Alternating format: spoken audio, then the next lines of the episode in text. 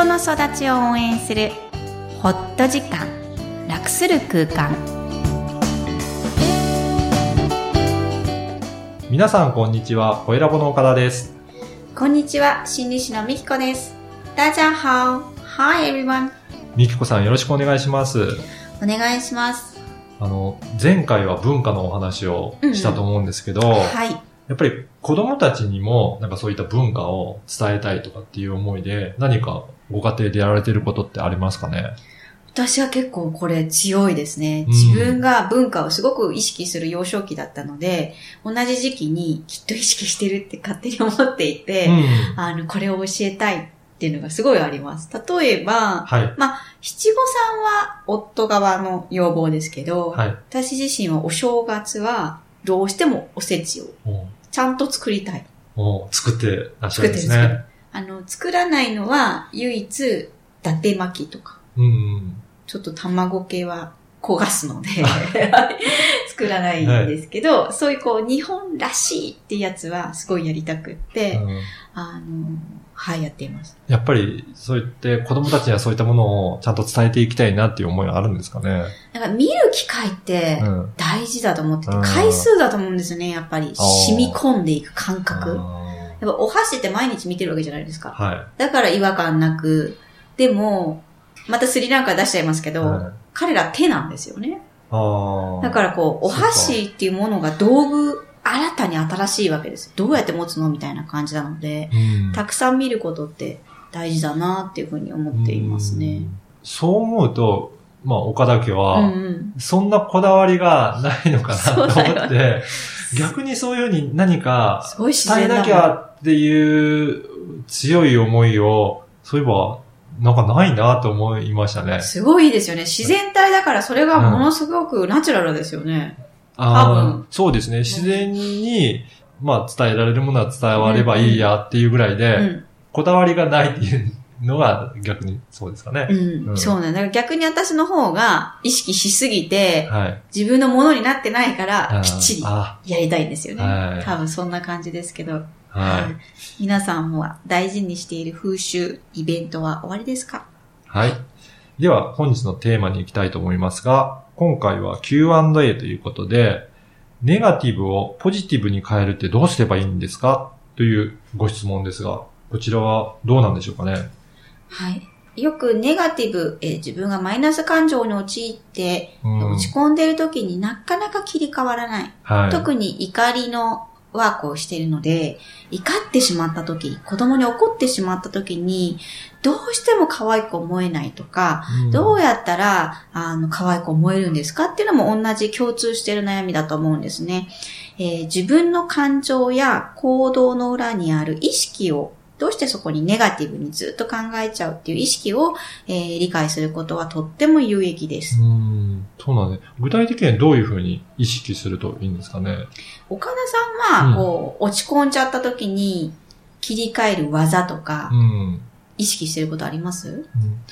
あのー何か良くないことが起こったときは、その中から何かでも自分のためになったこととかう、んそれをきっかけになんかヒントになるようなことがないのかなっていうのを探すようにして、その起こった事象が、まあ結果的には、はいまあきっかけになってよかったんだと思えるような思考になるように、まあ探してるので、自然となるの？自然となるので、あんまり落ち込むっていうことはないんですよないんだよね。ね。それが自然になんかできてるかなって思いますけどうね。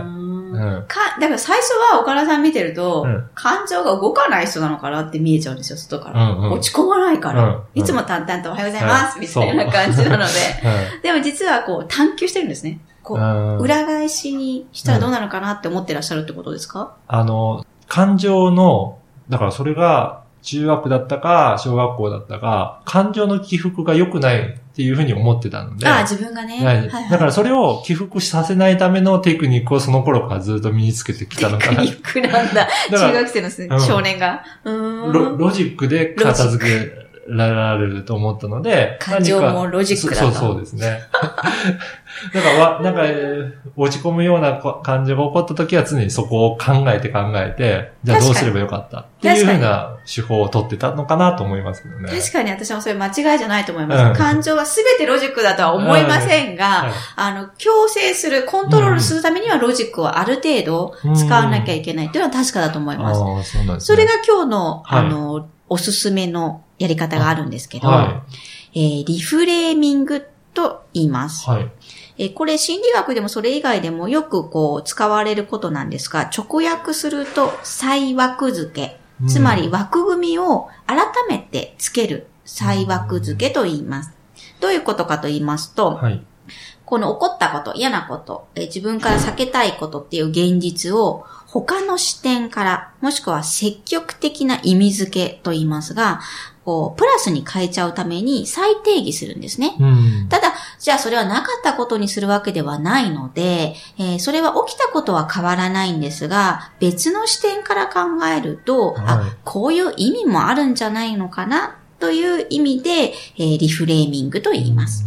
やっぱり自分でそれで思っていた一方方向に思ってた思いを別の角度を取り入れることによって、あ、こういう捉え方もあるのかなというふうに再枠付けですかね。そうそうそうれをリフレーミングっていうかなんだか。生活で落ち込んだら、あ、リフレーミングだと思っていただいて、はい。順番が5つです。はい。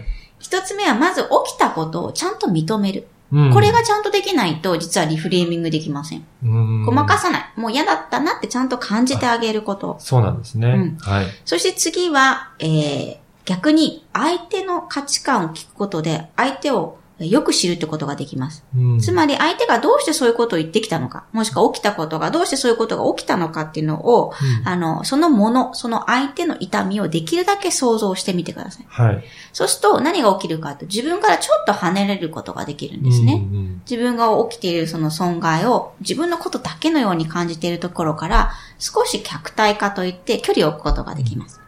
その後三つ目、えー現在実はそうであっても生きているので、はい。えー何ができているのか。